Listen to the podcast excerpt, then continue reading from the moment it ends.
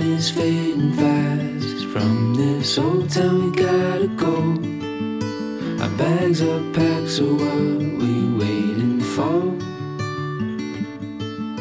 There's no point in delaying what we both already know. Escape this time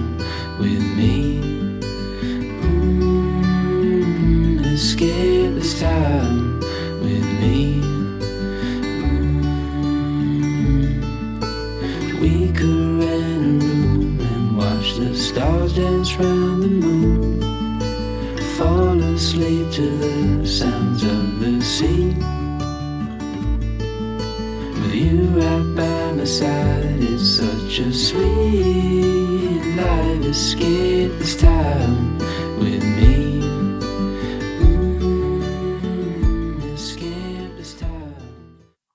Bienvenidos un día más a Crónicas Lombardi. Yo soy Santiago Tomasí y hoy volvemos para hablar de, evidentemente, como siempre, el podcast de la semana. Recordad que también tenemos revista y web y precisamente, como siempre, con mi invitado, con mi compañero, en este caso con Jorge Fernández, tenemos que hablar de la revista. Muy buenas, Jorge. Tenemos información, ¿no? Ya sobre ella. Sí, ¿qué tal, Santi? Pues sí, ya está, ya acabó la producción y ya la tenemos en stock, ya está todo eh, para la distribución de la misma y, y nada, se empieza a distribuir pues jueves, jueves eh, 29 de febrero, ya empieza la distribución y, y nada, pues ya todos los días la distribuidora pues está mandándola. Y, y nada, muy bien. O sea que, que la verdad que, bueno, pues eh, insisto en ello, es el mejor, el mejor producto que, que hemos hecho de, aquí, eh, desde el primero hasta, desde el número cero hasta este. Eh, desde luego, de verdad, es, da, gusto ver y leer todo lo que hay. Y ahora más que empieza una época, no sé tú, Santi, pero empieza una época de estas que yo la ocupo mucho en leer, leer mucho esta época cuando acaba la NFL. Bueno, yo al final la ocupo en narrar, que es la otra parte de mi, de mi trabajo.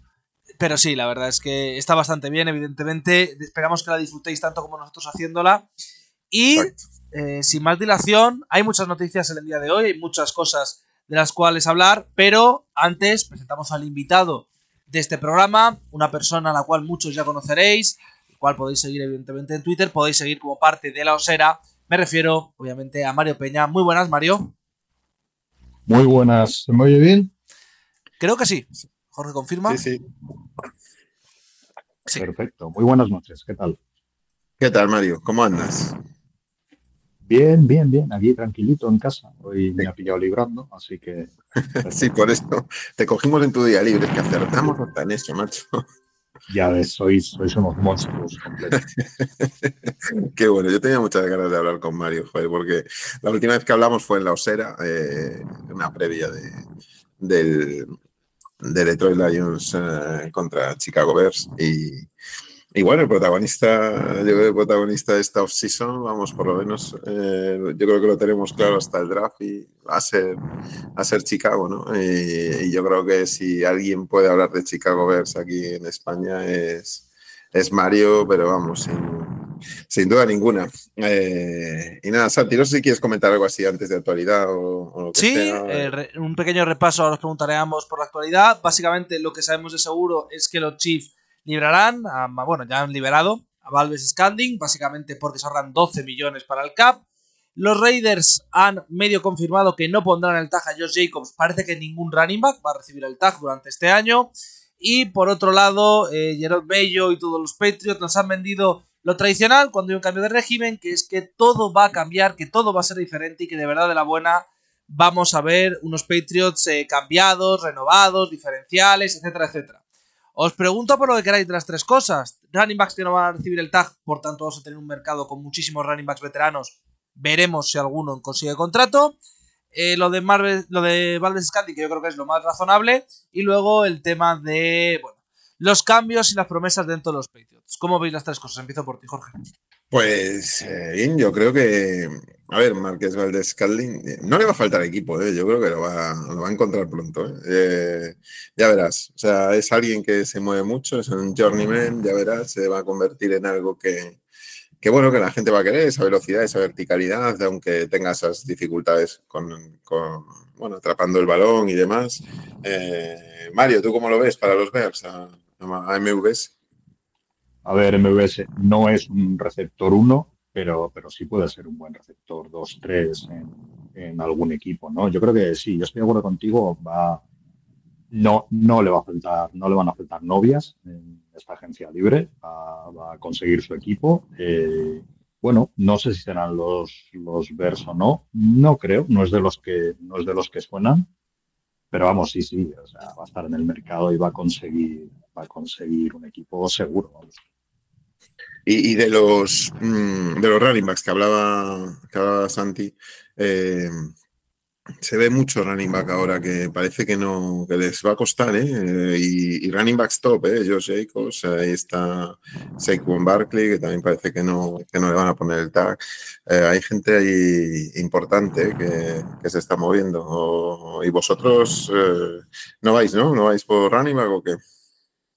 Los Bears, la verdad es que de las pocas cosas que tenemos bien todos son los running backs. ¿no? ¿Mm? no lo sé. El año pasado ya nos sacó un posible interés, pero, pero no sé, no sé si este año irán a por él. La verdad es que hay otros, otros agujeros que tapar antes que, el juego de carrera, que, ha estado funcionando muy bien. Bueno, también ha estado funcionando muy bien por Justin Fields, que no sabemos si seguirá o no. Así que eso es otro melón. Pero sí, sí, parece que se confirma esta teoría, esta eh, tendencia que hay de no pagar a los, a los running backs, ¿no? Sí, yo, eh, para mí Josh Jacobs, eh, a ver, es alguien a tener muy en cuenta porque te ofrece muchas cosas, ¿no? También tiene buena recepción, mm, es un tío que, es, que, está demostrada su valía en NFL desde luego, ¿no? Eh, pero parece que, no sé, no, de momento desconocemos lo que está pidiendo, lo que, lo que puede llegar a pedir, ¿no? Y suponemos evidentemente más de 10 millones de, dólares anuales. Eh, eso va a ser muy, muy complicado. Eh, yo recuerdo el mercado del año pasado cuando a, a Jamal Williams eh, en Detroit, le, que, que, batió el récord de touchdowns que tenía Barry Sanders en una temporada, ¿no? Es cierto que con 17, con 17 jornadas, se le eh, bueno, se le ofreció un contrato de el mismo que a Montgomery, es decir, 6 millones, 6, 200, 600, bueno, una cosa así, eh, de dólares por tres temporadas, o sea, por cada temporada, evidentemente. Eh, lo rechazó creyendo que en el mercado iba a conseguir algo mejor después de una muy buena temporada. Se fue a Saints con peor, con, con peor oferta y, mira tú, al final, no, no sé, no hicisteis ningún esfuerzo vosotros por, por retener a Montgomery, ¿no? Al final. Sí, sí, sí, los Bears querían retener a Montgomery. Fue Montgomery el que, con unas ofertas eh, similares en cuanto a, a, dinero y duración, decidió irse a los Detroit Lions porque era un eh, proyecto que, bueno, pues que le parecía que iba a funcionar mejor, que le hacía más ilusión, etcétera. Pero sí, sí, nosotros hicimos ese esfuerzo por, por retener a Montgomery. Fue Montgomery el que dijo, no, no me interesa, prefiero, me gusta más el proyecto de Detroit. Pero, pero eh, o sea, yo, yo la verdad es que no, no estuve muy encima del tema al final. Mm, llegó a ofrecer esa cantidad, llegó a ofrecer 6 millones por tres temporadas, o sea, por cada una de las tres temporadas. Eh, yo lo, lo que he leído en todos los sitios es que la oferta, la oferta monetaria era similar. O sea, era un dinero similar. O sea, si no llegó a esa cantidad exacta, era muy, muy poquito menos. Sí, sí, sí, sí. Santi, ¿tú qué? ¿Cómo estás con los, con los running backs? Bueno, yo, yo veo obvio que evidentemente tenemos un, un, problema encima. Tenemos un problema de que no se le quiere pagar el segundo contrato. Mm. El TAG, el primer año es interesante, el segundo evidentemente no. Pero es que este año van a salir prácticamente toda la generación de 2020 sale al mercado y sale sin contrato. Quiero decir, Eric Henry va a salir sin contrato, Darwin Cook eh, prácticamente sentenciado de la liga. Tenemos aproximadamente a unos 10 running backs veteranos de alto nivel o que han tenido alto nivel en la NFL que salen a su segundo contrato sin opción al segundo contrato. Creo que es muy difícil la situación y creo que va a complicarse más con los años. Eh, veremos, pero ahora mismo ser running back es tener un contrato de 4 años, 5 o 7 de primera ronda y se acabó yo no sé hacia dónde puede evolucionar esto, pero no creo que la posición vaya a estar contenta y que jugadores que puedan optar entre varias posiciones decidan ser running back, básicamente.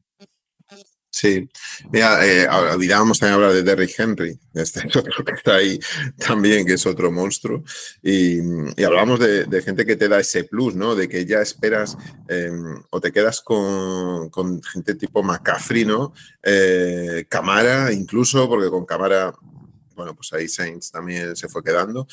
Eh, son jugadores muy, muy especiales, ¿no? Y, y, que te permiten alinearlos eh, en abierto, con backfield vacío, eh, incluso pues eh, en el slot, bien incluso mm, abierto como, como I. bueno, la verdad es que hay algunos que te lo ofrecen y otros no tanto, ¿no? en este caso, bueno, sorprende lo que dice Santi, que tenemos un problema y es cierto, que parece que los chavales que vienen de, college ya empiezan a funcionar de una manera absolutamente brutal. O sea, ya no quiero hablar solo de Villan Robinson o de Jamir Gibbs, es que en general eh, Devon en, en, Miami, ¿no? Es otro ejemplo. O sea, quiero decir que eh, parece que, es que no, esa transición, ¿no? De la NFL, de la de college, perdón, de college eh, a, la NFL es más corta, ¿no? Parece que se difumina más eh, en, en, esta posición que en las demás, ¿no? No sé cómo lo ves tú, Mario. Claro, y es que eso es un problema para el running back veterano, porque a los equipos siempre les va a resultar mejor eh, pillar un rookie, que tienen que pagarle muchísimo menos que hacer un gran contrato a, un jugador de estos ya consolidados. Y es que además en los running backs, lo comentaba el otro día en la, en la pica de As, que hacemos martes de, mm. NFL, que normalmente no hablamos mucho de NFL tampoco, pero bueno, dilo, ¿cuándo es? ¿cuándo es? Los martes, ¿no? Dilo, dilo, dilo los martes, Los martes, los, martes. martes, con Pepe, ¿no? ¿Quiénes estáis? Tú y Pepe. Con Pepe. Pepe y yo y Juan Marrubio. Juan Marrubio a veces no puede, porque es una persona importante y ocupada, de sección, un tío famoso ya. Pues a veces no puede, pero bueno, Pepe y yo ahí estamos al pie del cañón siempre. Y lo comentábamos y, y decía yo que, que se nota que running back y cornerback son dos posiciones que eh, sufren un bajón muy importante cuando llegan a los 30 años. Es hmm. decir, por su fisicalidad, etcétera, sí se nota mucho ese bajón mucho más que en otras posiciones. Y, Pepe decía que además, que eso, que, los rookies funcionan muy bien y que de hecho los, los running backs eh, es, una de esas posiciones, una, una de las posiciones más maltratadas por el sistema que hay ahora de, de college. Los running backs, si pudieran apuntarse a la NFL, muchos con 18, 19, 20 años, eh, serían auténticas estrellas desde el principio, tendrían carreras mucho más largas, pero eso, en la actualidad, la carrera media de un, de un running back pues, pues es bastante corta, ¿no? Y sí, los equipos se ve esa tendencia a confiar en, en rookies o jugadores en contrato rookie para, para esa posición. Es cierto lo que dices, ¿eh? lo de lo de cornerbacks también, también sucede, aunque bueno, es cierto que, a lo mejor con menos intensidad, pero sí que pasa. Yo creo que es el tema de, de, la necesidad de rectificación, ¿no? Esa explosividad de caderas y demás que tienen que tener tanto cornerbacks como. Los cornerbacks siempre están vendidos, por lo tanto, lo que pides en ellos es eh, que, se evite, pues, eh, bueno, pues que estén siempre donde tienen que estar y que se evite, y que en rectificados evites grandes, o sea, big plays, ¿no? Al final, pero, mm, pero sí eh, con los backs es, es lo mismo, cortando todo el tiempo, estás, siempre estás, em, siempre vas a golpear, siempre estás golpeando, con lo cual es una posición que sufre mucho y, bueno, eh, es cierto, es cierto que ahí, ahí tenemos un problemilla tremendo, ¿no? Pero bueno, aún así, toca, no sé, mm, eh, sí llama la atención que es que son tres morlacos de los buenos, ¿eh? Derrick Henry, Josh Jacobs y, y Saquon Barkley, Santi, que joder, difícil verlos ahí, ¿eh? Sí, pero bueno, Saquon al final ha tenido lesiones durante toda su carrera. El año pasado ya estaba cobrando por encima de lo esperado. Derrick Henry ha jugado a grandísimo nivel, pero una vez más lesiones. Y Josh Jacobs es posiblemente el menos afectado de los tres por lesiones, el que mejor ha jugado, pero está en un equipo que ahora mismo mm, parece que no va a competir. Que, que no van a competir, me refiero por el anillo, no que no vayan a salir a competir. Que son los Raiders. Entonces, es una situación complicada. McCaffrey no está en el equipo que le drafteó precisamente porque Panthers no iba a competir. Por eso acabó en San Francisco. Es un poco el problema. Si quieres pagar un running back así, tienes que ser muy competitivo por el anillo. Para ser muy competitivo así por el anillo, no drafteas un running back o no le pagas a un running back. Es una situación complicada, la verdad, y es una situación que yo no sé cómo se puede resolver a futuro. Eh, dicho esto, y este va a ser un debate que vamos a mantener los siguientes años, porque todo hace indicar que vamos a seguir igual, tenemos que pasar yo creo que al, tema de la off-season, al tema evidentemente que más debate va a provocar y que más dudas, eh, dimes, diretes, que va a provocar también que todo el draft dependa de ello. Chicago tiene dos picks en el top 10, el 1 y el 9, y tiene a Justin Fields. ¿Va a mover? Sí. ¿El qué? No lo sabemos todavía. Eh, Mario, ¿cómo valoras tu situación donde dos picks top 10, un QB titular que puede que no sea titular porque tenéis el 1? ¿Qué va a hacer Chicago en esta offseason donde evidentemente lo que haga Chicago indicará lo que hacen el resto de franquicias? Sí, sí, sí. Está claro que ahora mismo son los protas, están todos los focos en ello. Y bueno, también hay que recordar que Chicago eh, no se tiene el tercero, el cuarto mayor eh, tope salarial ahora mismo. Sí, sí, Dinero disponible para, la agencia libre. Entonces, en realidad la situación de esta off-season es bastante buena. Eh, a ver, yo creo que lo normal, lo normal es que se intente traspasar a Fields y se vaya por Caleb Williams. Yo las cosas que he ido diciendo, Pauls, que todavía no debe tener la, la mm. decisión tomada al 100%, pero yo creo que al, que al 90 y pico por ciento sí está. Eh, pues eso, mm, yo creo que ellos van a intentar resolverlo lo antes posible, no va a ser un culebrón, no vamos a estar hasta finales de abril arrastrando este tema. En el momento que se entrevisten con Caleb Williams, eh, le miran la cabeza y los hombros y todo lo que tienen que medirle y, ya decidan que, sí, que, que es su hombre, pues traspasarán a, a Fields. Ellos querían resolver el tema del quarterback, pues eso, durante esta combine o como mucho a, la finalización de la misma. Entonces, eh, pues eso sí, yo creo que no van a estar arrastrando el tema y que como muy tarde la semana que viene ya, ya va a haber traspaso en una dirección o en la otra. Todo apunta a que traspasarán a Fields para, para seleccionar quarterback en el número uno. Pero bueno, o sea, oficial no hay nada todavía. A ver, vamos a, vamos a ordenarnos un poco. Eh, temporada de Fields. Eh, Justin Fields. Eh, esta temporada, en comparación con la anterior, o si quieres valora esta temporada, ¿cómo has visto tú a Justin Fields como quarterback franquicia, ¿no? De, de, una franquicia importante como es Chicago Bears, por supuesto. ¿Cómo lo ves? Tu valoración de la temporada. Ya no vamos a, lo que pasará, no. Valoración de temporada de Justin Fields, Mario. Bueno, yo creo que además eh, esta temporada ha sido la primera en la que realmente se le puede valorar a él, ¿no? Porque mm. en la temporada anterior tenía muy poca ayuda, tenía muy poca ayuda. Tenía una, una, línea ofensiva que era bastante mala defendiendo el pase, entonces le llegaban enseguida, tenía unos receptores absolutamente incapaces de generar ni la más mínima separación y tenía una, un offensive coordinator cuando menos sospechoso.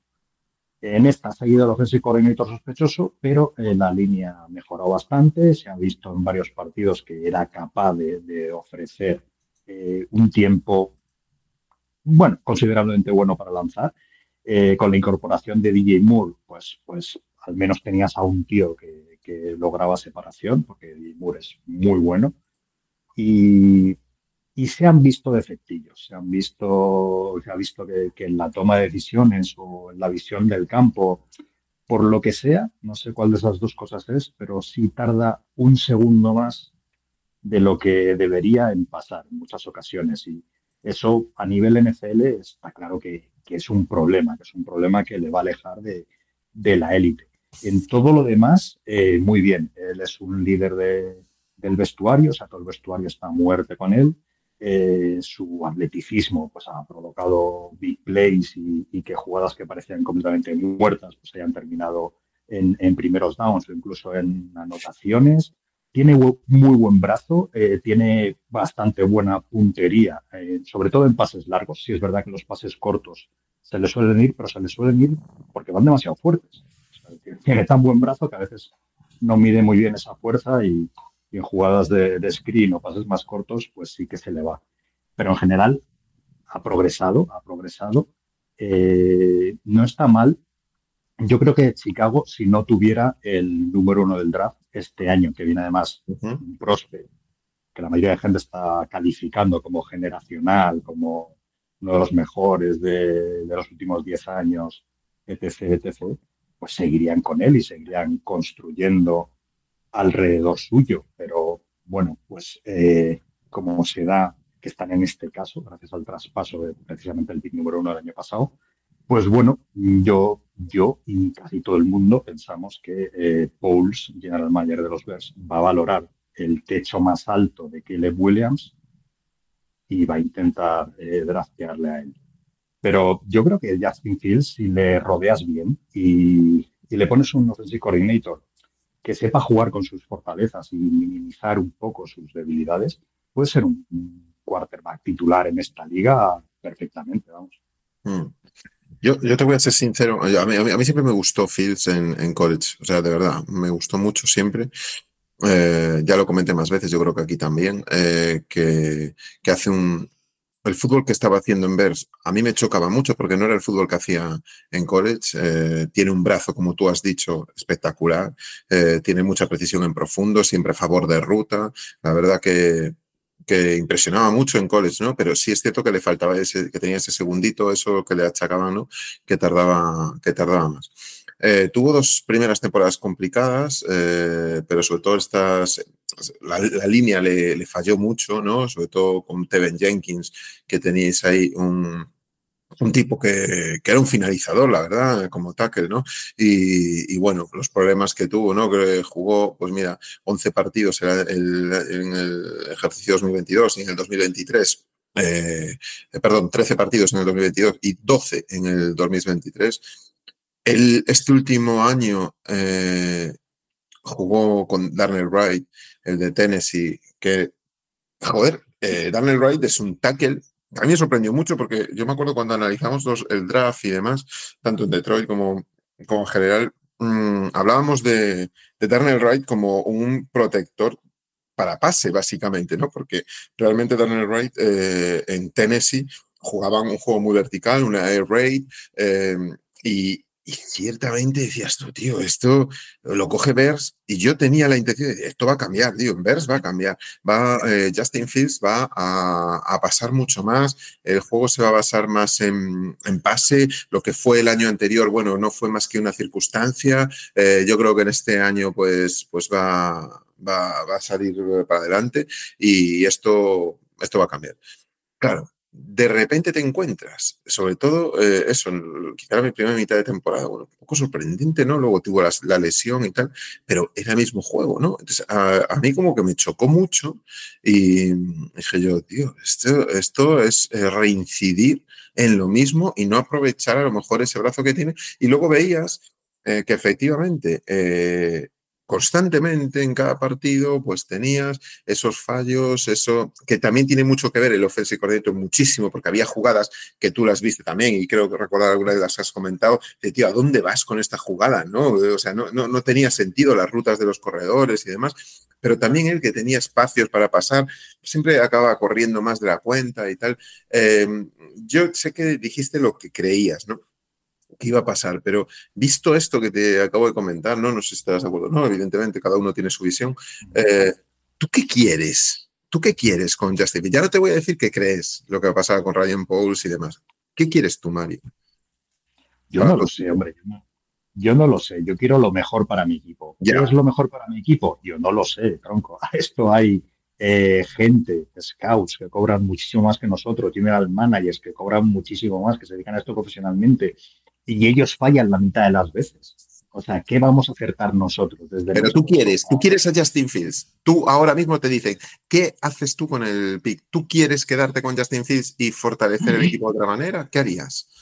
Mira, a mí, sinceramente, eh, bueno, para empezar, diré que estamos en una situación que es envidiable y lo digo en serio, mm. porque cualquiera de las dos cosas que pasen me parece que, va a fortalecer mucho al equipo y que, va a ser muy positiva, tanto si seguimos con Justin Fields y nos dan el, el oro y el moro por ese pick número uno, vamos a poder rodearle estupendamente y eso puede funcionar.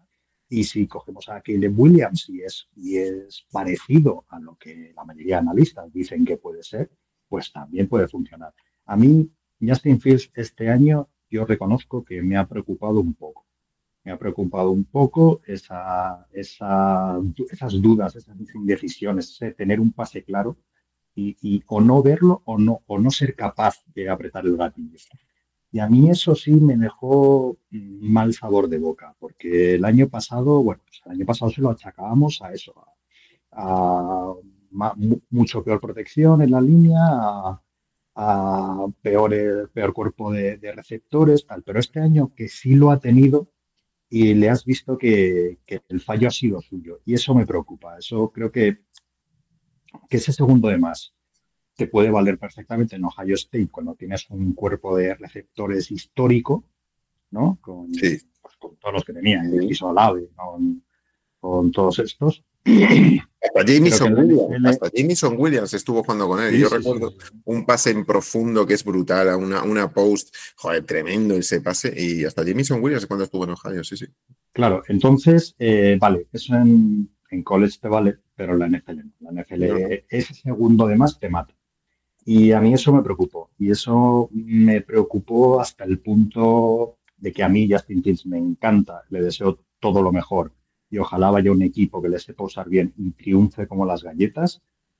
Pero, pero me preocupó hasta el punto de decir, de pensar, bueno, pues a lo mejor sí es mejor eh, traer a alguien nuevo que tenga un techo más alto y a ver si acabamos ya en Chicago con la maldición del quarterback que nos persigue pues desde la Segunda Guerra Mundial. Son muchos años ya.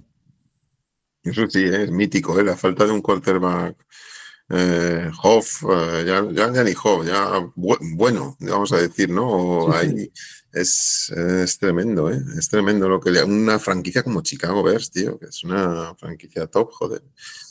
Pues sí, pero bueno, pues es uno de nuestros males endémicos y no lo sé, no lo sé. Me preguntas qué quiero yo. Yo quiero lo mejor para el equipo. Yo confío ciegamente en Ryan Pauls, que creo que está haciendo un muy buen trabajo.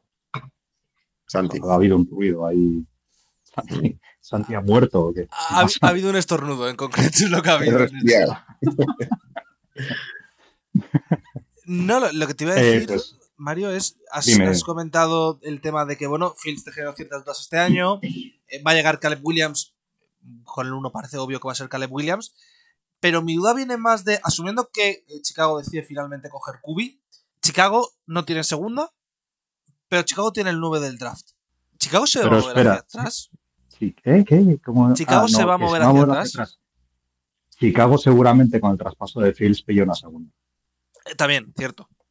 Chicago no tiene segunda hora, pero es más que probable que, cuando empiece el draft No lo sé si se moverá hacia atrás, supongo que dependerá mucho de, pues eso es de los tier list que tenga, que hayan hecho Ryan Pauls y, su equipo y, de los jugadores que, más le interesen. Y, ya está, oye, y si cree que puede fichar a, alguien y sacar algo más a cambio, pues sin duda lo aprovechará. Lo ha estado haciendo en estos dos drafts que, lleva como general manager. Ha, tirado mucho de ese, de ese irse hacia atrás en los drafts para, pillar más, más rondas medias y bajas.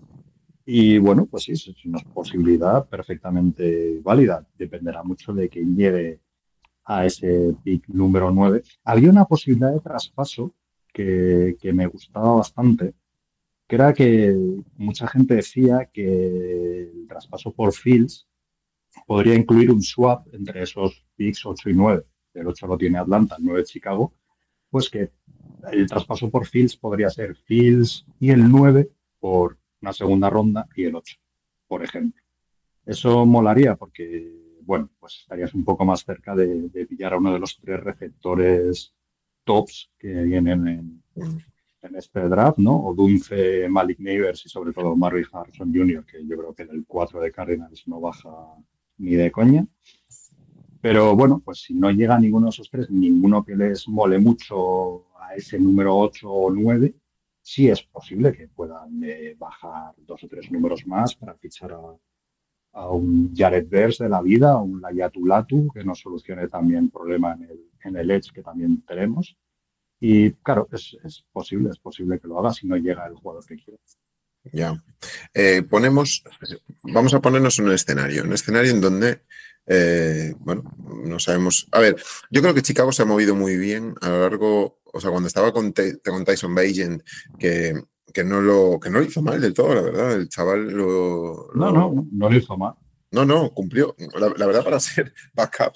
los backups que del año pasado que, que, sustituyeron ya sea pues en Cleveland, incluso en, en Cincinnati, es que tío, han cumplido muy bien en Chicago Mm, han cumplido muy bien. El año pasado estuvo bien todo lo de los backups, pero sobre todo lo que, quiero decir es que lo han manejado muy bien en el sentido de mm, mm, tenemos que seguir apostando por Fields a efectos de que si lo tenemos que vender, oye, no le podemos quitar valor, ¿no? Y eso lo han, eso lo han, lo han llevado extraordinariamente bien, ¿no? Y además siempre diciendo o dando la sensación de que se lo quieren quedar, eh, bueno, que ya verán y tal. Bueno, es cierto que Ryan Pauls ha tenido unas declaraciones eh, como que nadie quiere estar en gris, ¿no? Decía en una de ellas, ¿no? Nadie quiere estar en esa, en la zona gris y tal.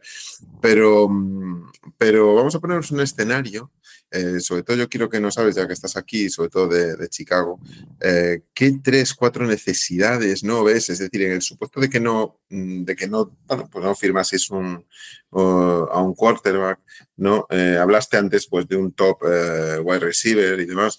Mm, ¿Qué tres, cuatro posiciones crees que Chicago debe atacar como, como primordiales? Mm, no sé si ves ahí algo de línea ofensiva o no. ¿Crees que ya la tenéis cubierto con la línea ofensiva? Eh, ¿cómo, veis este, cómo ves este draft, eh, Mari? Bueno, pues eh, sí, sí, claro que hay necesidades que todavía son imperiosas, que tienen que, atajarse entre esta agencia libre y, el draft. Una es el center, hablando de la, de la línea ofensiva. La línea ofensiva eh, ha mejorado mucho este año. Una de las claves fue que tú lo citabas antes, Steven Jenkins, que pasó del tackle al guard, y en el tackle dejaba mucho que desear, pero como left guard ha resultado bastante potente. Lo malo es que es un tipo que ha sufrido muchas lesiones, entonces sí se necesita profundidad en esa línea, pero esa línea lo que se echa en falta sobre todo es un buen center. Los tackles son más o menos son bastante aseaditos. Eh, eh, los guards con Tevin Jenkins pues funcionan bien, pero eh, este año nos notado mucho cómo entraban constantemente por el centro, porque nos faltaba eso, nos faltaba un buen center en, protección de, pase. Entonces, esa es una necesidad imperiosa, el center. Después necesitamos otro, otro edge, que echamos a Montesuet, nos dio muy buen resultado, le, le hicimos un nuevo contrato pero se necesita alguien al, otro lado, ¿no? También para meter presión al, al rival. Necesitamos un, otro buen receptor mínimo, un VR2, eh, para acompañar a DJ Moore y necesitamos un safety. Hemos cortado a Eddie Jackson, entonces pues, pues hay, que, hay que suplirlo. Esas yo creo que son las necesidades más acuciantes. Después, pues bueno, siempre viene bien fondo de armario en varias posiciones que, rotan mucho, como puede ser la línea defensiva o no sé. Sí, sí. Pero bueno, que Pero más o menos, hmm. más o menos es eso lo que necesitamos. O sea, imperiosamente un, un center, otro edge, otro wide receiver, un safety. Esas son nuestras necesidades. ¿Cómo, ¿Cómo, los ordenas? Esas cuatro, ¿cómo las ordenarías en tu mente para ti? O sea, de lo que has visto de Chicago este último año, necesidades y tal, ¿cómo las ordenas? ¿Qué irías? ¿Qué atacarías primero? Dejando fuera el quarterback, ¿qué, ¿Qué atacarías primero? Hombre, claro, eh, atacar primero también es relativo, porque sí, aunque posición? más urgente sea un center, no vas a ir por un center con el número 9 del draft, por su valor posicional bueno, pues estas cosas ya, ya las conocemos, pero sí, sí, lo primordial es, yo creo que el center, después sería el edge y después eh, safety y otro receptor, eh, siendo las cuatro primordiales, ¿eh? pero yo creo que para mí sería un poco ese el orden. Santi. habiendo dicho esto de las posiciones principales, del center, del edge, del, del receptor, entre otras cosas, y el safety, ¿Cómo crees que se va a mover Chicago en la agencia libre? Tú mismo lo has dicho, tiene muchísimo cap. Estamos todos centrados en qué van a hacer el entrada por razones obvias, pero Chicago tiene mucho dinero que gastar. ¿Tú crees que es el momento de forzar, por ejemplo, por un jugador de línea, por intentar reforzar la línea y centrarse en los receptores dentro del draft? ¿Crees que va a haber un esfuerzo mayor en defensa que en ataque? ¿Dónde crees que se puede alojar el dinero de Chicago en una agencia libre que ya se ha comentado mucho, pero que no es la más fuerte de los últimos años?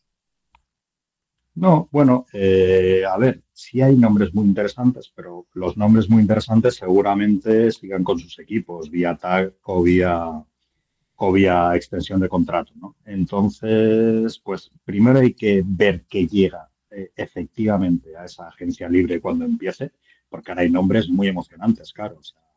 bueno, hasta hace dos días estaba T. Higgins, que, en cualquier, casi cualquier equipo de la liga sería receptor número uno, le van a poner el tag seguro, o sea, si te puedes olvidar de él.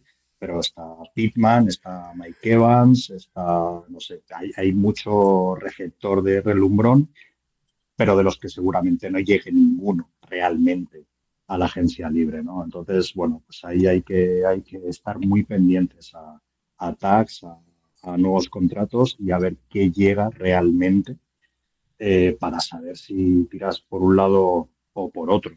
Eh, a mí hay un Edge que creo que da muy el tipo de, de Ryan Pauls, que es eh, Bryce Huff, el de Jets, es un tipo joven que creo que, creo que puede ser uno de los, de los objetivos de Chicago. Eh, habrá que ver qué pasa con. Hay un par de safeties muy interesantes. Está Antoine, Winfield Jr. de Tampa Bay Buccaneers, que seguramente o le pongan el tag o, o, le intenten extender, pero de quedar libre sería, sería un sueño realmente. Hmm. Porque ha hecho un temporadón increíble. Eh, Kyle Dagger de los Patriots también me gustaría para para el safety, no sé, nombres hay, hay varios, pero eso todavía se va a mover mucho de aquí a que empiece realmente la, agencia libre, eh, como pasa todos los años, todos los años, pues desde la lista de agentes de los mejores agentes libres que te dan en febrero cuando acaba la Super Bowl a la que hay realmente cuando empieza el mercado, pues cambia mucho, hay que estar muy atento. Eh, vía draft hay, hay posiciones que realmente tienen muy buena pinta y que, y que también se podría acudir a, a eso para, para, reforzar el equipo, ¿no? Es decir, si caen todos los, todos los receptores gordos, digamos, eh, de la agencia libre, pues hombre, eh, uno de esos tres eh, receptores tops, pues, pues es muy interesante y sería, sería muy interesante poder draftearlos, ¿no? Pero bueno, no sabemos si estarán disponibles ni siquiera en el 8, aunque lográramos subir con Atlanta, ¿no? Porque es, muy probable que detrás de los tres quarterbacks sean los tres que caigan, ¿no? Junto con, con el tackle Joe Walt y alguno más. Mm. Bueno, a ver, va a estar muy bonito y va a estar muy interesante. Eh, nos queda todavía casi un mes para que, bueno, tres semanas para que empiece la agencia libre. Entonces, es que no me atrevo a decir mucha cosa porque es que creo, realmente estoy convencido de que va a haber mucho baile de nombres, ¿no? En ese juego de, de tags y, cortes y tal, ¿no? Debería haberlo. Al final hemos visto cómo Valdés Scandling sale. Y tú me lo has dicho, muchos receptores, mucho talento que de momento no tiene equipo, que no va a tener equipo hasta que no salga tags y luego posteriormente esas renovaciones a largo plazo. ¿Y cómo crees que puede actuar Chicago? Ha echado evidentemente a Getzi, a su coordinador, a coordinador ofensivo, perdón, Parece que hay cubi nuevo, parece que hay una prácticamente una reconstrucción sobre una reconstrucción. ¿Cómo lo valoras dentro de una de una división donde varios equipos, estoy pensando en en Green Bay, son jóvenes, se han reforzado bien, se han reforzado fuerte y Chicago y Minnesota están en un terreno más indefinido ahora mismo. ¿Cómo valoras a Chicago dentro de la división? A ver, este debería ser el, último año de la reconstrucción de Chicago. Chicago ya lleva dos, dos off-seasons en reconstrucción pura y ya esta reconstrucción tiene que acabar ya y se tiene que empezar a, competir ya. Entonces, bueno, pues la división es difícil porque parecía un poco muerta, pero realmente resulta que ahora, pues eso, los Lions son, un equipo muy fuerte, pero los Packers resulta que también van a ser buenos. Los Bears están en buena posición y a mí la duda que más me queda son unos Vikings que, bueno, que tampoco es que no hayan sido competitivos, pero que son para mí los que están más en una tierra de nadie, ¿no?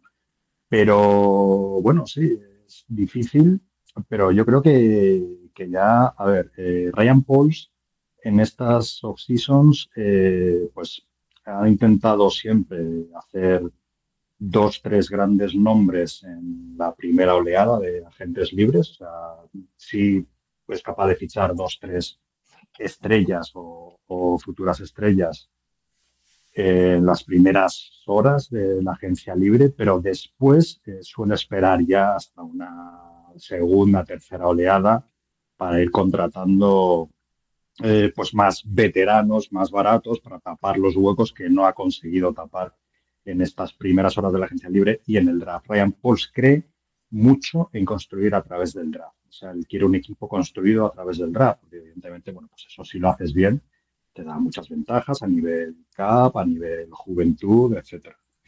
Eh, bueno, yo espero, pues sí, eso, los primeros días dos, tres nombres importantes, que bueno, pues puede ser un Huff, un Winfield, etcétera, y después ya el resto que intente taparlo en, el draft. Eso es lo que pienso que va a hacer, porque eso es lo que ha hecho más o menos hasta ahora, ¿no? En, las dos off-seasons que lleva. Hmm. Yo, eh, está, está muy bien tirado lo que dijo Santi, sobre todo en relación con la con cómo ves en la, eh, la división y demás. Eh, sobre todo por razón de que mm, Chicago quedó, quedó último, ¿no? La, bueno, la última campaña y si no me equivoco también quedó último la, anterior, ¿no? Lleva dos, en esa reconstrucción evidentemente que cuesta muchísimo, ¿no?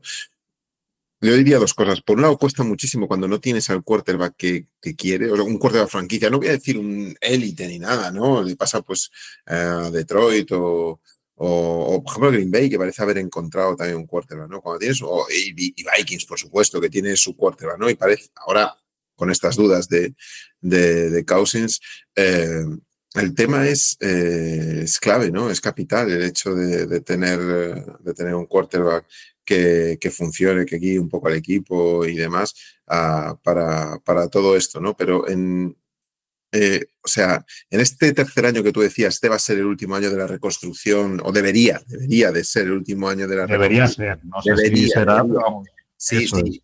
Debería, debería, ¿no? Que un poco, pues, eh, de ese impulso, ¿no? Es más complicado, ¿no? Hacerlo sin un quarterback franquicia, sin tener algo así, ¿no? Que, que teniéndolo, ¿no? Porque te permite reconstruir el resto del equipo. Si volvéis otra vez a por quarterback, estaréis otra vez como eh, que el pick de, hace tres años pues no valió. Es, como, es, como, anularlo, decir, tío, seguimos últimos, los dos últimos años, vamos otro, puede ser otro quarter. ¿Qué pasa? Que si este quarter sí dais con el clic, evidentemente, pues te cambia todo radicalmente, ¿no? Pero yo creo que Chicago no puede soportar otro, otro último puesto más, ¿no? En, esta próxima temporada, Mario. Eh, no, no, no, pero yo creo que, que, el último puesto del último año fue, fue un accidente. Y de verdad lo digo, ¿eh? ¿eh? los Bears pierden tres partidos. Esto lo he contado muchas veces, además, es que me parece un dato absolutamente escalofriante. Los Bears pierden tres partidos en los que tienen un 98, un 98 y más de un 90 de posibilidades a lo largo del partido de ganar. Eh, la, probabilidad de perder los tres partidos era de un 0,3%. O sea, es que es algo realmente loco, ¿no? Y, si los Bears ganan esos tres partidos que tenían que haber ganado, no es que queden, no queden los últimos, es que hubiéramos llegado a la última jornada contra Green Bay ya metidos en playoffs. Pero, pero recuérdanos esos tres partidos. Uno es Denver, si no me equivoco.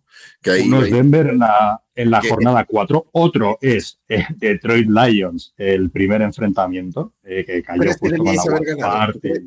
¿Tú crees que debéis haber ganado ahí? Chicago es muy superior durante de los 60 minutos, durante 55. Jugó mejor. Se cagan al final. Sí, en los últimos, pero, pero el último cuarto. Empiezan a hacer cosas raras. Mm, pero, pero no, yo, yo no creo que fuera como el de Denver. ¿eh? O sea, quiero decir, el de Denver fue mucho más sangrante porque fue un dominio mucho mayor, macho. O sea, y además es que, joder, es, eh, es cierto que en Detroit contra Detroit jugaste mejor. Vamos, eso ya lo dijimos además incluso en, Detroit. No, no, duelen prendas ¿no? En, reconocerlo porque fue así. Detroit no hizo un muy buen partido. Los tres primeros cuartos de Detroit fueron horribles. Y sin embargo, el, el primer, el último pues claro, fue a calzón quitado, ¿no? Y, ahí, pues bueno, salió. ¿Y cuál era el tercero? ¿A cuál te refieres el tercero? Cleveland Browns. Cleveland Browns eh, vamos ganando también durante casi todo el partido y al final se pierde con un par de jugadas. Eh, pues eh, son tres partidos que realmente las estadísticas oficiales nos dieron en un momento de la segunda mitad, pues más de un por ciento de posibilidades de probabilidad de ganar Entonces, bueno, pues eh, eso, que Chicago no es tan mal equipo como, apunta su récord y que, bueno, que realmente esta temporada hay que apuntalar eso, ¿no? O sea, sí se vio, la temporada ha sido de menos a más, empezaron muy mal, muy mal en septiembre, fue, fue muy caótico, pero sí es verdad que después no han jugado tan mal, eh, han ganado muchos partidos, han podido ganar otros muchos partidos que al final han terminado perdiendo de una forma bastante extraña. Y, en ocasiones el juego era bastante convincente. Mm, se ha depurado la parte del ataque, que era la más sospechosa. Eh, llega un coordinador ofensivo bastante, bastante contrastado como, como Waldron, que es también de la, pues eso, de la familia McVeigh, etcétera. Y bueno, pues, pues es que este año ya, mm, lo que he dicho antes, este año ya debería acabar esta reconstrucción y debería empezar a verse a un equipo ya capaz de competir. ¿no? Yo te quería preguntar, porque claro, con lo que has dicho, evidentemente es importante, es obvio que Chicago tiene este año que dar el salto, el año pasado se quedaron cerca de muchas victorias, pero mi pregunta va por la banda, decides cambiar al coordinador ofensivo, decides que no vale Getzi, mantienes a Everflux. ¿Qué sensaciones te deja Everflux? Porque mezcla partidos donde su trabajo es bastante bueno con partidos donde el equipo, tú mismo lo has dicho, se cae, tiene el partido controlado y se les olvida jugar. Completamente A ver, eh, claramente el, eh, tanto Ryan Pauls como Kevin Warren, el, presidente, han optado por la continuidad del proyecto, ¿no? Y han querido, pues eso, eh, darle continuidad a un proyecto que, bueno, que sí es verdad que ha, que ha mejorado y que ha ido de menos a más y que sí se están viendo ciertas mejoras, pero por otro lado, es decir, yo un tipo que, no es capaz de ganar esos tres partidos, no, yo, yo, Mario Peña, no le hubiera dado un voto de confianza, ¿no? Eh, creo que, puede ser un buen entrenador a nivel preparación y a nivel motivación, etcétera, pero lo que es eh, después, durante el partido, eh, saber gestionar ese partido y ganarlo, ha demostrado que en eso todavía le queda mucho pues bueno, ya está, ya está renovado, entonces confiemos en que, pueda aprender a hacerlo. Eh, a mí es la decisión de Pauls que, menos me ha gustado, la verdad, el que quisiera darle continuidad a, a y echarle todo el muerto a Getsi. Pero bueno, pues a ver cómo le salen. Sí, yo, yo estoy con Santi también de eso y con, bueno, contigo también que opinas lo mismo, que hay una muy deficiente gestión eh, con Detroit. Eh, me acuerdo yo en aquel final de, partido, unas decisiones que incomprensibles, ¿no? Eh, y también mm, y también lo achaco un poco también el manejo de Fields. Fields tampoco tiene esa pausa, esa gestión, esa tiene otras cosas muy buenas, porque de hecho esos partidos los empezó como un cañón, esos partidos los empezó como un cañón, o sea, impresionante haciendo, bueno, me acuerdo un pase a DJ Moore espectacular para touchdown. Eh, o sea, es que no, hay, poco que decir en eso, ¿no? El inicio, pero es que luego cuando te, está jugando la, la, vida, digamos, ¿no? Cuando está ahí la cosa apretada, cuando, cuando no tienes nada que perder, pasa mucho esto, ¿no? Y, le, pasa, le pasó mucho a Green Bay con, con, su quarterback de... Green Bay afrontó esta temporada un poco con, no, no tenemos mucho que perder, estamos sin, sin Rogers, iniciamos año uno sin, sin AR12 y, vamos a tirar, ¿no? Y yo dije en su momento, y lo recuerdo perfectamente, mm, eh, y incluso lo dije aquí con, Rubén Ibeas, que vino, y con, con Antón, yo dije, mm, a mí la duda que me genera su quarterback, eh, Love, es sobre todo el hecho de que nunca recibió una bofetada. Es decir, de que hasta entonces fue, bueno, capeando, tirando, libre, mm, haciendo ese bouncing tan, tan característico de él y tan, bueno, eh, un dropback muy, muy, muy raro, poco ortodoxo y demás. Y en el momento en que le meten eh, dos, tres eh, interceptaciones, ahí se cae un poco, lo cual es normal también porque es un chico que, que, acaba empezando jugando, ¿no? Y eso eh, al final eh, también condiciona un equipo. Y era lo que yo te iba antes de...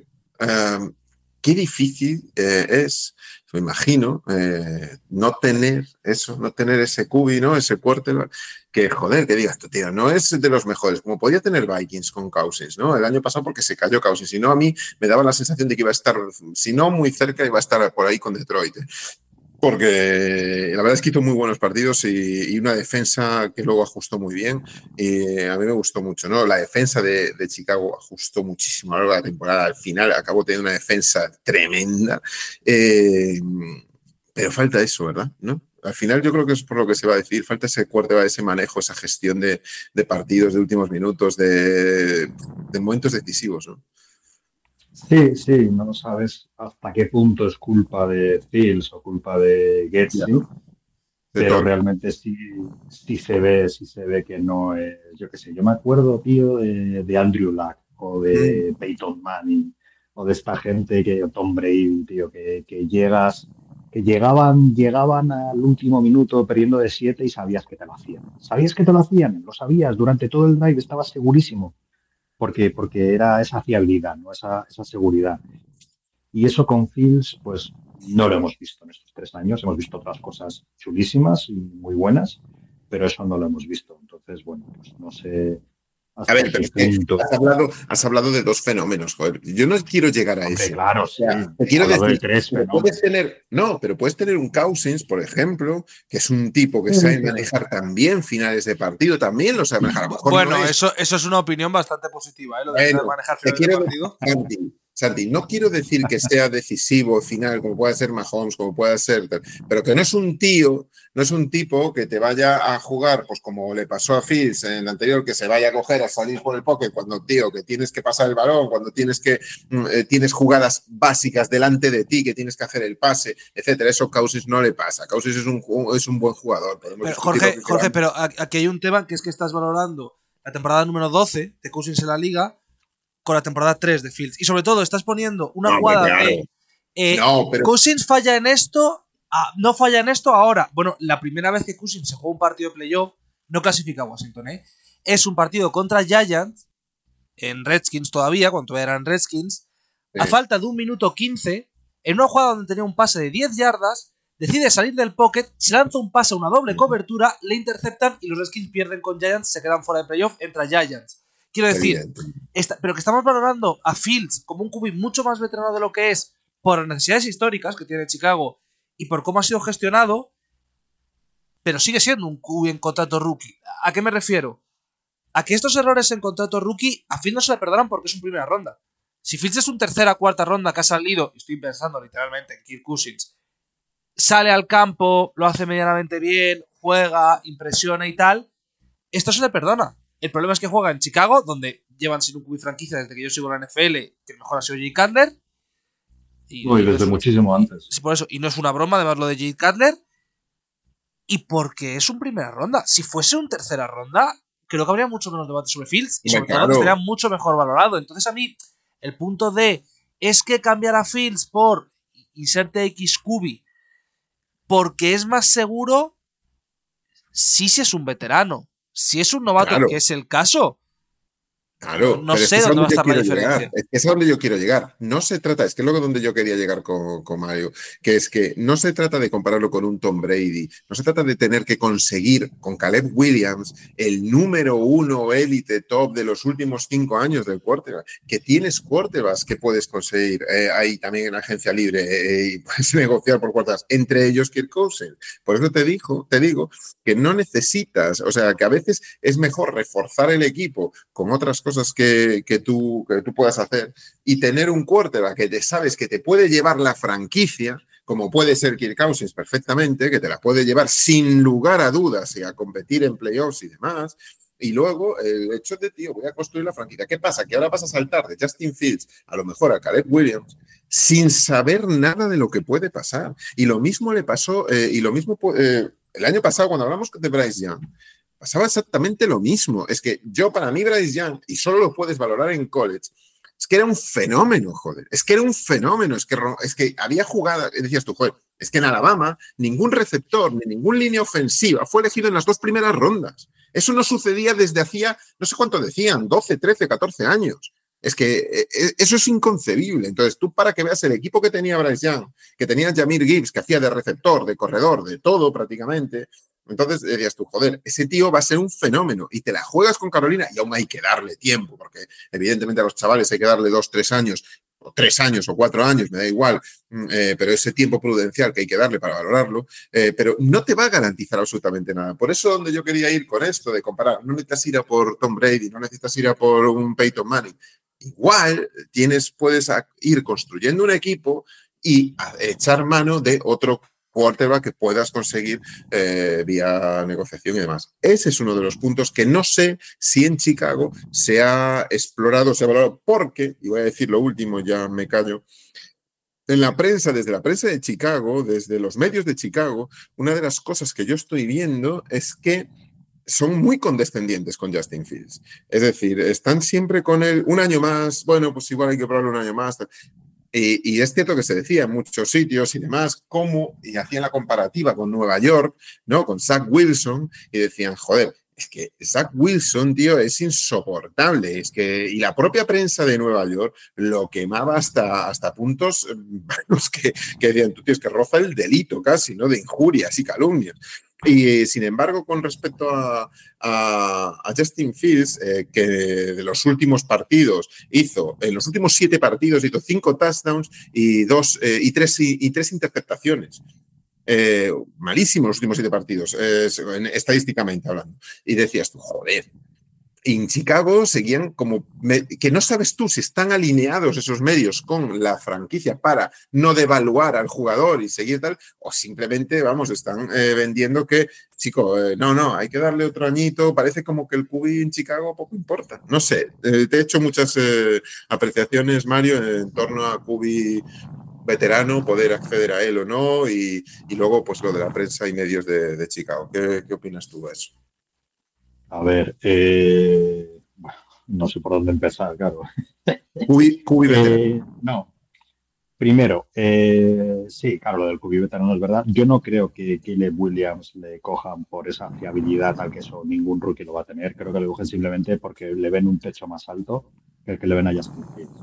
Punto. Y, y Pauls era el jefe de scouts cuando Kansas City Chiefs selecciona a Patrick Mahomes eh, y lo selecciona precisamente por eso, porque le ve un techo altísimo, le ve también muchas, muchos fallos, eh, un suelo bajo, podía haberse pegado, pero le ve un techo tan alto que, que, dice, este es el chaval por el que voy. Y yo creo que esa es la, razón por la que va a coger a Kelly Williams, por su techo. Se va a fijar en el techo de ambos jugadores y va a coger al que tiene el techo más alto. Eh, lo segundo, la prensa suele ser bastante cañera.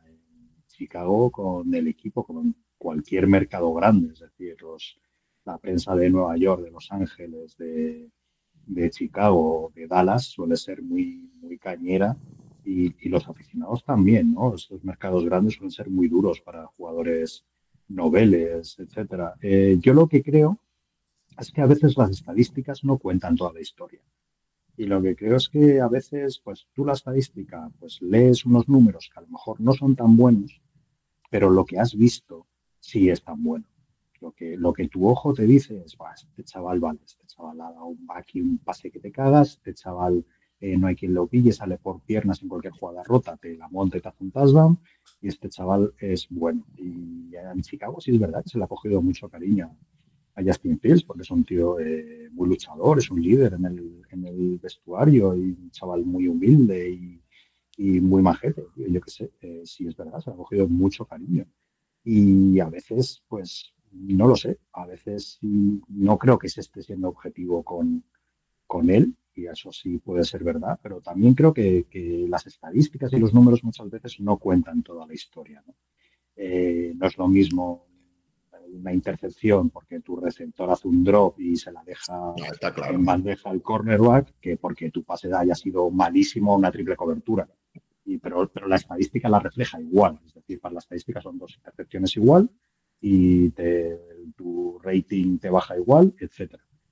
Y bueno, pues eh, yo creo que aquí la, la, clave sobre el QB es eso, es el techo. Si a este chaval le den un techo muy alto, pues van a ir a por él eh, para intentar alcanzar ese, ese techo alto y no hay más. Y bueno, no hay más. Además, te llevas el añadido de que reinicias esa, esa ventana que te da el contrato rookie de quarterback, que siempre es muy apreciado por, los general managers porque les da más margen para, para jugar, para poder construir el equipo. Y ya está. Yo creo que esos son los dos, los dos factores claves en, en este caso y al que se llega porque tenemos la tremenda chamba de, haber engañado el año pasado a Carolina, porque le pegamos un pedazo de atraco que, que pasará a las finales de la historia, y volver a juntarnos con el número uno del draft de, este año, que no deberíamos tenerlo. Es que si no tuviéramos el número uno, no se cuestionaría a Fields. Pero para nada. si hubiéramos caído en el 2 o en el 3, Fields sería nuestro QB, iríamos a por Mario Harrison Jr. y a seguir construyendo. Pero hemos, tenemos, se ha dado eh, esta, esta, conjunción de factores extraños, de que tenemos el, número uno justo en un año en que viene un QB que, que, es muy buen prospect, que dicen que es generacional, que es de los mejores prospects de los últimos años, y bueno, pues eso es lo que va a sentenciar a, a Justin Fields en Chicago, no su juego, no su falta de progresión. Justin Fields ha jugado bien, eh, está progresando bien, ha tenido un poco de mala suerte con, con las lesiones en este año tercero, que, que debería ser clave pero, pero yo, sinceramente, os lo digo, yo creo que Justin Fields en, otro equipo puede hacerlo muy bien y puede terminar siendo top 10 de la liga. Lo que pasa es que cuando tú tienes a tiro a alguien que dicen que va a ser top 3 de la liga, pues quedarte con alguien que va a ser top 10, top 15, esa es la clave de la cuestión. A ver, yo, yo sinceramente, o sea, por lo que he visto, evidentemente queda aún por ver, ¿no? Yo a Justin Fields no lo veo en esa posición que dices tú, ¿no?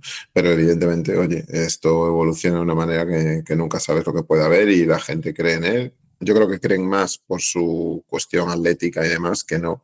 Que no al final los deportes, los deportes, en general todos los deportes, ¿eh? todos los deportes tienen ese componente, ese componente básico que es el perceptivo decisional. Cualquiera que haya estudiado eh, temas deportivos, entrenadores y demás, saben que uno de los componentes esenciales es el perceptivo decisional. Y eso para mí es básico, ¿no? Y es una de las, porque al final es la cabeza la que mueve, ¿no? Puedes tener más o menos brazos. Tom Brady no era un tipo que tenía más o menos brazos, su talento estaba todo en la cabeza, ¿no? Y al final el de todos, el de Rogers, el de Peyton Manning, el de los mejores, siempre está en la cabeza, ¿no? Y a mí creo que eso es algo que le falta, que le falta a Justin Fields. Pero eh, objetivamente, dentro del objetivo que tú puedas ser, evidentemente con Chicago, ¿no? Que es difícil porque evidentemente es tu franquicia, es la que quieres, la que, la que llevas sufriendo y viviendo con ellos, ¿no? ¿Qué valor crees que tiene Justin Fields en mercado? Ahora mismo, eh, una segunda ronda, un poco más de una segunda ronda. Una segunda. Ahora mismo ese es su valor. Como muchísimo, claro, pero es que el valor fluctúa, depende de la oferta y la demanda. Sí, sí, no, evidentemente, evidentemente. Eso es, depende de lo que pase, cómo se mueva el mercado de QBs, puede subir un poco más, bajar un poco más. Si la gente se pone muy nerviosa, pues se podría llegar a dar hasta una primera baja. si el mercado se mueve y te quedas sin compradores, pues va a bajar su precio y lo mismo te zampas una tercera. Yo creo que su valor objetivo es una segunda. Santi. Yo estoy bastante de acuerdo en el valor y yo creo que lo de lo del QB veterano, el debate que tenemos siempre sobre un QB veterano, sobre cómo puede funcionar, sobre cómo no, a mí me genera ciertas dudas en el sentido de. Tú has mencionado a Cousins durante toda esta argumentación. Se podría mencionar también a Prescott. O a Mayfield. O a Mayfield, me da igual. Y el ejemplo más claro es Minnesota. Minnesota llega a una final de conferencia con el QB3 de esa temporada, que es Kinum. Minnesota gana un partido de playoff de los últimos seis años con Cousins. No es responsabilidad del QB, cuidado, no estoy diciendo que Cousins sea el culpable de que Minnesota no tal, pero literalmente ganan lo mismo en un año con Kinum que en seis años con Cousins. Porque las circunstancias son diferentes, porque el equipo es diferente, porque muchos isques. Pero si tú tienes un Kubi, como dice Mario, que puede ser top 3 o que opta a ser top 3 con un contrato rookie, gastas más en otras posiciones. Es, es tan simple como eso. Mientras que puedas gastar más en otras posiciones, tienes más opciones, tienes más margen. Que esto no es un solo puedes ganar con un Kubi novato, pero es un poco la circunstancia. Y yo sobre el precio estoy muy de acuerdo en que va a ser una segunda. Creo que una primera es prácticamente imposible. Sí que hay una necesidad evidente de Kubi que este año no se va a resolver en la agencia libre. Es más, este año la agencia libre es de las más pobres, que se recuerda la posición. Está Cousins, está Tannehill y está Wilson. pero Mayfield va a renovar con Tampa. Quiero decir, Mayfield ni siquiera es, es un candidato.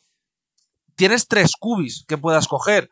Uno de ellos sale de muy malas maneras de Denver El otro sale de una lesión de Aquiles y es veteranísimo. Y Tannehill hay dudas serias de su nivel actual en la NFL y de que pueda aguantar una temporada entera sin lesionarse. Cousins va a llevarse mucho dinero, sí, pero es que no tienes más opciones. Y eso te lleva al draft.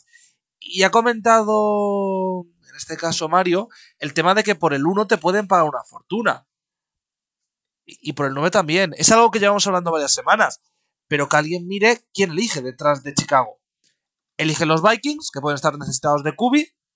Pero es que detrás de Minnesota, equipos que puedan adelantar a Minnesota por Kubi están de forma consecutiva Denver que no tiene, Raiders que no tiene, Saints que tiene a Carr muy tocado, Seahawks en el 16, Rams en el 19. Más Steelers en el 20, pero Steelers todos asumimos que va a traspasar por alguien. Eh, estamos hablando de que son cinco equipos que necesitan un cubi o que van a necesitar un cubi en ocho números. Todos ellos que quieren adelantar, en este caso a Minnesota, que es el, líder del convoy. Mm. Eh, es que la posición de Chicago es envidiable a, nivel eh, trade, a nivel opciones. Y es que lo del cubi novato, si le rodeas bien, y esto es evidentemente muy difícil, pero si le rodeas bien, eh, es que es una bendición. Yo evidentemente no estoy tan arriba con Caleb Williams, yo me hubiera quedado con Fields, pero es cierto lo que dice en este caso Mario. Si Pauls considera Williams es, eh, sí, que Caleb Williams es un cubi top 3 de la NFL o que puede llegar a serlo, es lo que tienes que hacer. Y yo lo de que Fields puede ser un top 10 de la liga, yo personalmente sí lo creo es que le hemos visto cosas. No el año que viene, cuidado. No en, ya. Pero creo que tiene talento para mejorar. Y no para convertirse en el nuevo, yo qué sé, Lamar Jackson. Pero sí para convertirse en un muy buen cubi. Entonces. Pero Mario, Mario dijo top 3, o top 10. No, dijo, top 10. Eh, no, no, no. Fields, top 3, Caleb Williams. Mario, ¿qué dijo? ¿Top 3 o top 10? Mario.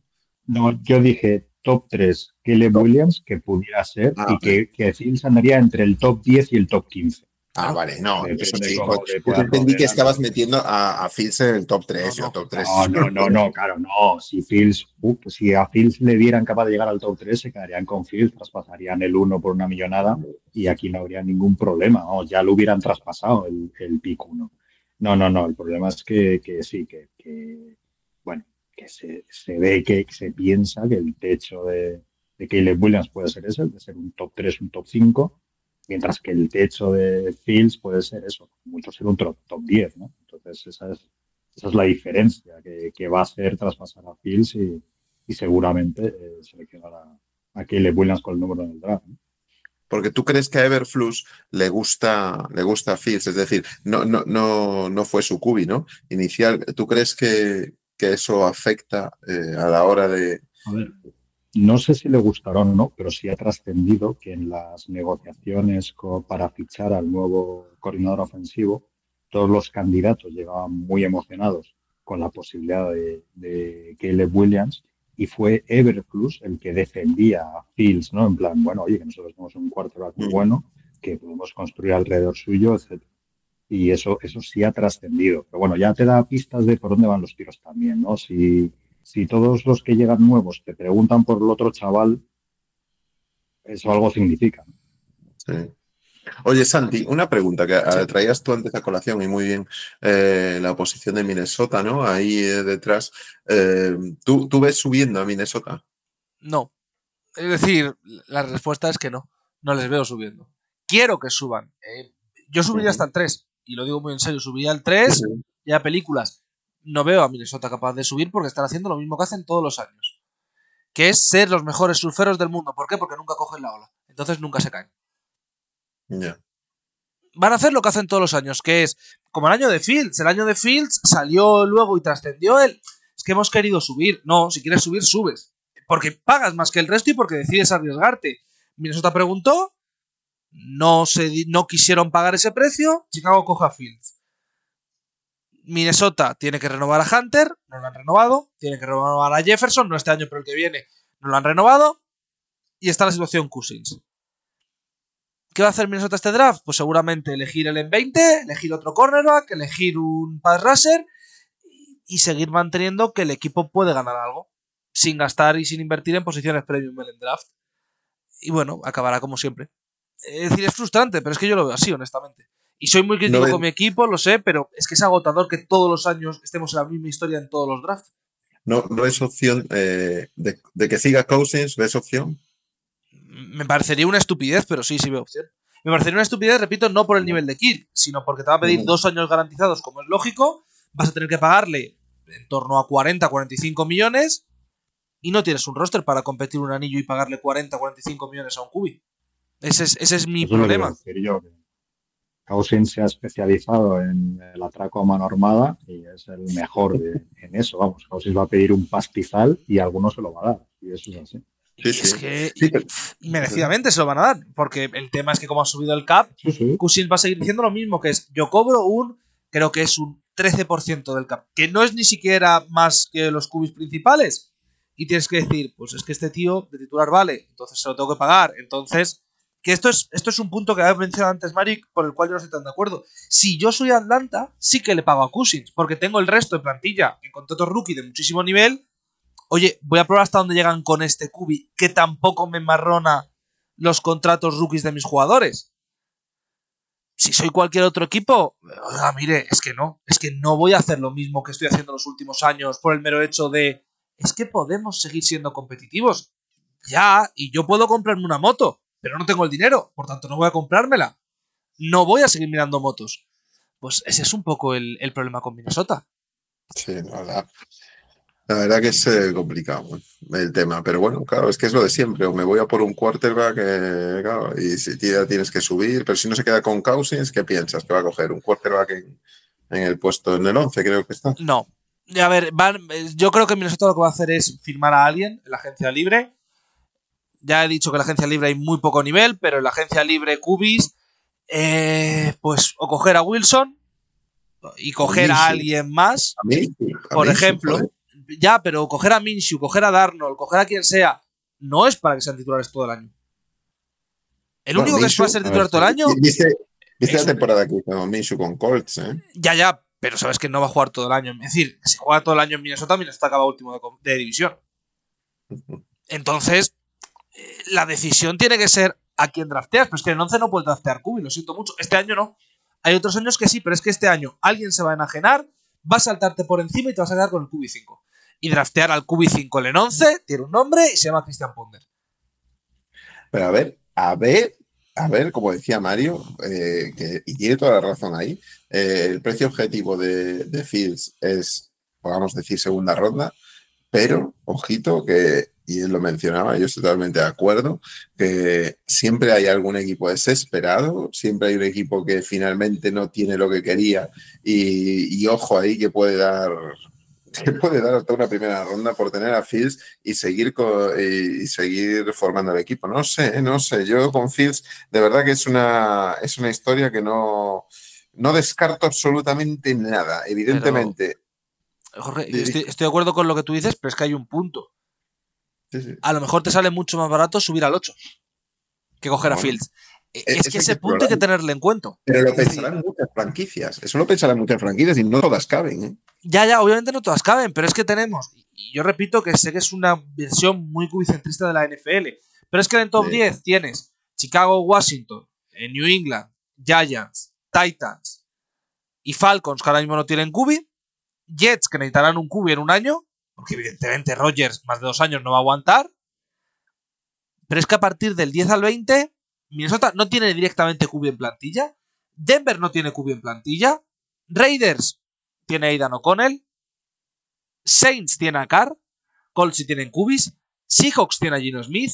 Eh, Jaguars y Bengals tienen QBs jóvenes. Rams tiene a Stafford que está en uno de sus dos últimos años por, por lesiones y demás.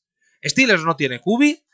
Y ya luego sí, Miami, Eagles, Texans, Cowboys, Packers, etcétera, etcétera, tienen cubis, hasta, hasta Buccaneers. Es que es una clase media que elige entre el 10 y el 20, que por tanto no eliges a tu cubi, es el que te cae, quien necesita un cubi. Evidentemente se van a encarecer los precios del top 10. Pero es que muchos de esos equipos creen que están en ventana de que con un cubi rookie, estoy pensando en 6 además, y, y lo sé 100%, pero piensan que con un cubi rookie solucionan sus problemas de cap y pueden optar a un título. es que ese es el problema. Si tú crees que puedes optar a un título, ¿por qué vas a firmar a Fields al cual tienes que renovar sí o sí el año que viene? Coges a alguien del draft. Y ojo, ojo Denver, ¿eh? Claro, es que Denver, ¿qué va a hacer el año que viene, por ejemplo? Denver no tiene, literalmente no tiene QB en plantilla. Es, un problema gordo. Y Minnesota es que no tiene QB de que literalmente ahora mismo no tiene ni a ni a Dobbs con contrato. Es decir, no hay QB en plantilla. Tienes que tomar decisiones. Y esas decisiones son a arriesgar. No sé cómo lo ves tú, Mario, pero a mí personalmente me parece que ahora mismo Chicago está en una situación que no solo es envidiable, sino que es, y entre comillas, y cambiando de QB, que esto es mucho decir, pero entre comillas, tranquila en la posición para cómo está el resto de la liga. Sí, sí, sí, sí, sí, sí, sí, yo estoy completamente de acuerdo. Eh, Chicago está en una posición absolutamente envidiable por todo, por, por cap, por rondas de, draft y, por el equipo que tiene, que es, que es muy joven y, muy barato, porque está construido a base de draft, como, como decía antes. Y sí, sí, sí, yo lo único que quería decir es que si queréis eh, los Vikings a Fields, a vosotros es más caro, eh, que sois rivales divisionales. Bueno, hombre, pero hemos, hecho ya traspasos entre amigos, eso no es problema. Es decir, como con Hawkinson, hemos hecho ya traspasos entre amigos, no hay problema. Vale, vale. No, pero yo personalmente no, sé qué va a hacer Minnesota, pero vamos, Fields no me parece la peor opción, ni mucho menos. Pero yo creo que Minnesota quiere un cubi novato, o espero que quiera un cubi novato. Eh, Jorge, no sé si tienes algo más, y Mario, tú tampoco. No, a mí, no, no, yo... a mí sobre todo era eh, lo de Denver y Russell Wilson, cuidado, que va, igual hay otro cubi por ahí suelto también. Eh, con el que no se cuenta y a lo mejor hay que contar. Y, bueno, eh, Cousins estamos dando por hecho que se va, bueno, ya veremos, a ver qué pasa. Yo tampoco lo descarto de que pueda quedarse en Vikings y ya veremos con qué contrato y ya veremos cómo. Em, eh, bueno, eh, va, a haber, yo creo que vamos a tener una agencia libre muy, muy interesante, sobre todo viendo este tipo de movimientos. Y yo creo que, bueno, yo creo que va a estar, yo creo que va a estar bien. A ver, Chicago, a ver, Chicago eh, está en una posición envidiable a nivel de, cap y de, y de posición de, elegir en el draft, ¿no? Pero claro, es que cuando tienes que elegir en el draft porque no tienes un cubi franquicia, eh, eso pesa más y, y, tienes que acertar, ¿eh? Porque Por, un, lado es envidiable, pero por otro lado estás eh, diciendo, uff, menos otros por ahí estamos diciendo, menos mal que no tenemos que elegir un QI franquicia y no estar en esa posición y estar en otra diferente, ¿no? Eh, y otros lo dirán así, pues dice, tío, por lo menos tengo un QI que, oye, no, no es élite, no es el mejor de él, pero dices tú, tío, funciona. Eh, me llega para ganar partidos, para llegar a finales, para estar arriba, para llegar incluso a Super Bowl, me llega, ¿no? En muchos casos. Jorge, ¿sabes que estás hablando de Detroit, ¿verdad? No de ningún otro equipo de la liga. No, no, no, no. estoy hablando de todos en general. ¿eh? No, no, no, no quiero. No, no, no pero piensa, piensa, un momento en lo que acabas de decir. Tenemos un cubi lo suficientemente bueno como para llegar a finales y competir. No, no, en general, que quiero decir que. Sí, pero vamos a ver. Espera los, dónde los Equipos que tienen un cubi, los equipos que tienen un cubi franquicia no, no, no están en esa lucha. Es lo que quiero decir. si, ahora encima, si encima tienes un cubi que te permite llegar a finales, ya sea de conferencia, eh, ya sea incluso Super y tal, pues oye, miel sobre juegas. Pero mm, lo que te quiero decir es que decíamos, eh, joder, a veces parece un medio engaño decir, eh, porque le pasó a Detroit, Detroit estuvo en esa posición que está Chicago, pues muchas veces, desgraciadamente, ¿no? Y, muchos decían, joder, es que vais a escoger primero. Ya, tío, ¿qué más da, macho? Si al final, si tienes que escoger y, eh, acabas eligiendo mal, lo que tienes que hacer es elegir bien. Lo que tienes que hacer es acertar. Porque en el momento en que no aciertes, tío, estás hundido otro año más. Y, tienes, y, Miami, a Miami le pasó eso de tener muchos picks y no, y no reflotar y hasta que al final, pues bueno, pues algo parece que han avanzado, pero tienes que acertar con esos picks. No basta tener solo ese capital de draft, no basta, tienes que acertar y esto es así.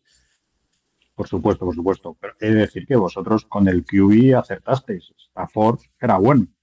Os falló todo lo demás. Sí, sí. básicamente. Sí, sí. Por eso, por eso te digo que aún acertando tampoco te garantiza nada, porque eh, fíjate, claro, claro, claro. gracias a Okuda y Okuda, mira cómo salió. y, luego encima tienes un receptor top, Hoff, ¿no? Como Calvin Johnson, un quarterback, un buen quarterback, pero no tienes más. Al final es, eh, tienes que acertar en muchas más cosas, ¿no? Claro, es evidente, ¿no? Es muy difícil, es muy difícil. Hay que tener eh, buen ojo, un buen equipo de, ojeadores y hay que acertar. Es que es, es, muy, es muy difícil construir mediante el draft porque tienes que ir acertando. Pero bueno, pues eh, a vosotros en esta última intentona os ha ido bastante, bastante bien.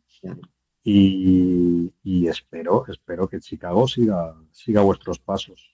Pero bueno, ahí Detroit cambió. propiedad, cambió staff, cambió eh, asistentes de la propiedad, o sea, que cambió, vamos, el cambio fue la vuelta al calcetín, ¿eh? o sea, eh, la propiedad me refiero no tanto a la propiedad que es la Ford, que sigue siendo la Ford, pero sí a, la a, quien, a las ganas de tirar para adelante, no, Sheila Ford fue una cosa que dinamitó todo, ¿eh? o sea, destrozó todo y dijo, mira, fuera, ¿eh? fuera esto, eh, que se venga para aquí Chris Spillman, alguien de la casa que conoce esto, va a ser nuestro asesor, nuestro enlace con el entrenador, un entrenador que también conozca la casa, este viene con Dan Campbell, queremos nueva energía, nuevo La verdad es que hubo un cambio de, esto de decir, tío, o le damos la vuelta a esto o, nos quedamos en, la mismísima mierda todo, toda la vida, ¿no? Pero, pero eso, y claro, y eso costó, ¿eh? Y eso costó, pero, pero lo que tú dices, eh, al final, eh, no, al final tampoco solo basta, y, como bien mencionabas con lo de Stafford y demás, no solo basta aceptar un cubi, ¿no? Al final la NFL es tan, tan, tan complicada que tienes que tener todo, y por eso hablábamos de Everflux, por eso hablábamos un poco de, de y demás y tal, pero bueno, en general eh, va a ser, va, a ser bonito en general todo. Bueno, yo para acabar quería incidir en una cosa, que es que a lo mejor Chicago si se dedicara a especular un poco, ¿no? Eh, podría sacar un pago más alto, pero Chicago no quiere hacerle eso a Justin Fields. Eh, Pauls ha asegurado que en el momento que lo tenga claro eh, va a informar a Fields de su situación porque no quiere que esté en ese área gris de no saber qué le depara y va a intentar traspasarlo lo antes posible. Es verdad que si esperara más podría llegar a sacar un precio más alto si si los equipos se desesperaran o no, o pegarse la leche, que es lo que pasa con la especulación, que tienes más que ganar, pero también tienes más que perder, porque los equipos consiguieron sus objetivos. Bueno, él quiere, él quiere portarse bien con Justin Fields y resolver su futuro lo antes posible. Eh, y bueno, yo creo que, lo más probable es que de aquí a la semana que viene ya, ya tengamos noticias de, o de ese traspaso o del traspaso del número uno del draft. Yo creo que lo más probable es que traspasen a Fields. Pero bueno, que, sea como sea, ya en, breve, en una semana como mucho, yo creo que ya vamos a saber qué pasa con eso. Pues Mario, Mario, muchísimas gracias por pasarte hoy por aquí con nosotros. A vosotros por invitarme, por supuesto. Jorge, muchísimas gracias. Una semana más. Gracias, Santi, gracias. Con esto nos despedimos y recordad que volveremos la próxima semana con mucho más. Hasta la próxima.